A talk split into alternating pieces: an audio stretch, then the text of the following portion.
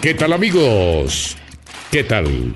Hoy en Titanes del Ciclismo, con su servidor Rubén Darío Arcila Rubencho, hablaremos del ídolo del pequeño gigante, uno de los personajes más amados e importantes del país. Nairo Quintana, el boyacense de las mil pedaladas y centenares de victorias. Escúchenos en Boombox y todas las plataformas de audio. Activen las notificaciones y no se pierda ningún episodio de este podcast exclusivo para los amantes del ciclismo y seguidores del deporte que tantas alegrías nos ha brindado. ¡Venga! Nairo Alexander Quintana Rojas es un ciclista colombiano de la modalidad de ruta, miembro del equipo Arkea es considerado uno de los mejores ciclistas colombianos, destacándose principalmente como uno de los grandes escaladores a nivel nacional e internacional. Nació en Tunja el 4 de febrero de 1990 y es hijo de Luis Quintana y Eloísa Rojas, ambos dedicados a labores campesinas. Su infancia la vivió en la vereda La Concepción, donde empezó a trabajar en el campo desde los siete años para ayudar a su familia tras un accidente de su padre que lo incapacitó por un tiempo. Desde los 15 años comenzó a usar una bicicleta que le regaló su papá para transportarse al colegio que estaba lejos de su lugar de residencia. A las 7 de la mañana tenía que estar en la escuela. Estudiaba en Arcabuco y una subida bastante fuerte. Y ahí en el colegio también me rebuscaba, ganaba algo, mi papá me ayudó, compramos una bicicleta y comencé a ir en bicicleta para el colegio y salíamos a las 4 de la tarde. En los trayectos de su casa a la escuela fue cuando Nairo descubrió sus habilidades para el ciclismo, ya que tenía una gran resistencia en trayectos de subida y bajada, llegando a estar a la par con ciclistas que entrenaban por esas zonas, ciclistas de élite. Su padre lo apoyó en la práctica de ese deporte y le compró una bicicleta mejor. Un día subían unos ciclistas ahí bien formados, bien con sus gafitas, su casco, y yo ahí y no me podían dejar, y yo con ellos y no me podían dejar, y se quedaba uno y se quedaba el otro y se secreteaba, no, ahí viene, ahí viene todavía, tenemos que apretarle más. Claro, me conocía la subida y ya la había hecho pues, muchas veces, ¿no? Estaba entrenado. Y estos luego fueron muchos de ellos mis rivales, porque yo comencé a montar bicicleta, llegué a mi papá a la casa y le dije a mi papá, no, imagínese que vine con unos ciclistas y no me dejaron atrás, les gané aquí y todo. Ellos uniformados, yo con todos mis cuadernos. Le dije a mi papá, compramos uno un poquito mejor, pero para mí era una super bicicleta, pero, pero seguía siendo hierro colado. El camino en el ciclismo lo inició en el año 2009 en el Club Deportivo Ediciones Mar de Tunja, donde lo empezaron a formar hacia el profesionalismo. Su primer equipo, a ese nivel fue el Boyacá es para vivirla, donde debutó ese año con el que participó en carreras como el UCI Europa Tour, la Vuelta a la Comunidad de Madrid, la Clásica de Ordicia y el Circuito de Guecho. En septiembre de 2009 hizo parte de dos competencias del Mundial de Mendricio Sub-23 donde ocupó la posición 26 en la contrarreloj individual y ganó medalla de plata en la prueba de ruta. La temporada 2010 comenzó con el paso del ciclista al equipo Café de Colombia, Colombia Espación, donde fue dirigido por Luis Fernando Saldarriaga. Con el nuevo equipo ganó dos etapas del Tour del Porvenir, de donde además se coronó campeón a la edad de 20 años. Para el año 2011, el equipo Café de Colombia Espación ascendió a segunda división profesional, participó en la Volta Cataluña, donde logró ser primero en la clasificación de la montaña y además participó en otras carreras como el GP Miguel Indurain, la Clásica Primavera y la Vuelta Castilla y León. El comienzo de la temporada 2012 fue muy provechoso para el ciclista, ya que su talento se hacía cada vez más visible, tanto que el Movistar Team de España le dio un contrato por dos años al colombiano.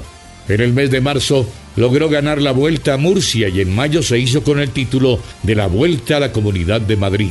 Para el mes de junio logró su primera victoria World Tour tras ganar la etapa reina del Criterium Dauphiné Días después, Nairo Quintana logró quedar campeón de la Ruta del Sur, donde además salió victorioso en la penúltima etapa de la competencia. El 18 de agosto de 2012, participó por primera vez en la Vuelta a España. También hizo su primera aparición en el Giro de Lombardía. Una semana después, fue el vencedor del Giro de Emilia. Nairo Quintana comenzó la temporada 2013 en el mes de febrero, con la participación en la Vuelta a Andalucía y en la Vuelta a Murcia. En el mes de marzo corrió la París-Niza, donde terminó en la posición número 15, y la Volta a Cataluña, donde ganó una etapa y finalizó en la posición cuarta de la clasificación general. En el mes de abril consiguió ganar una etapa en la Vuelta al País Vasco, donde además se adjudicó el título de la carrera.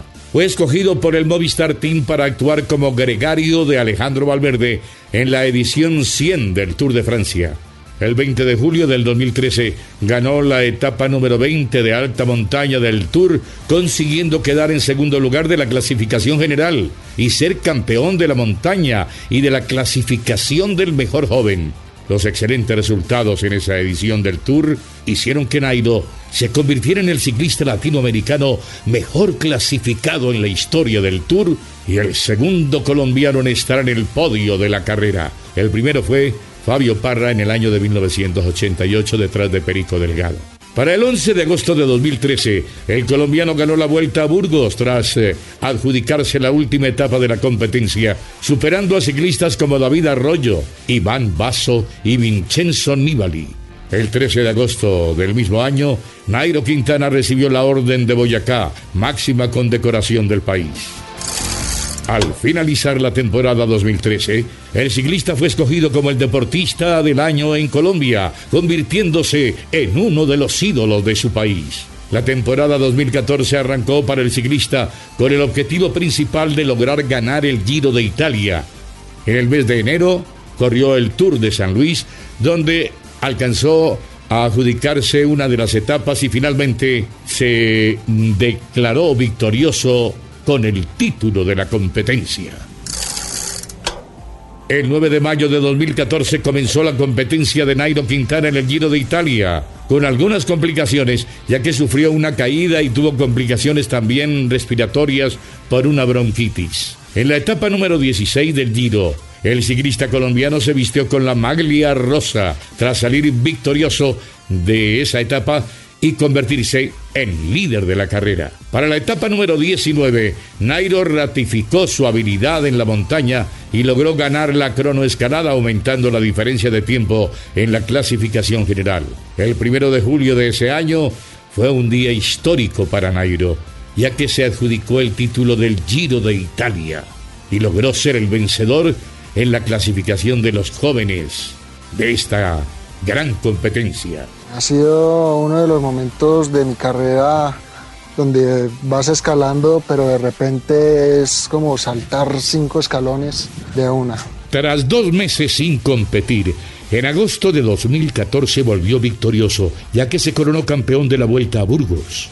El 23 de agosto comenzó su participación en la ronda española, logrando ganar la contrarreloj por equipo. Sin embargo, en el transcurso de la carrera, Nairo Quintana tuvo que abandonar la competencia debido a una caída que le causó fractura delicada. También se perdió lo que faltaba de temporada debido a su lesión. Allí prácticamente quedó cerrado ese ciclo. Inició otra temporada en el 2015 corriendo el Tour de San Luis, donde quedó en la tercera posición. Entre el 11 y el 17 de marzo participó de la Tirreno Adriático, donde ganó la etapa reina y la contrarreloj, lo que le bastó para ser el primer colombiano en triunfar en esa competencia. También corrió la vuelta al País Vasco, donde terminó en la cuarta posición.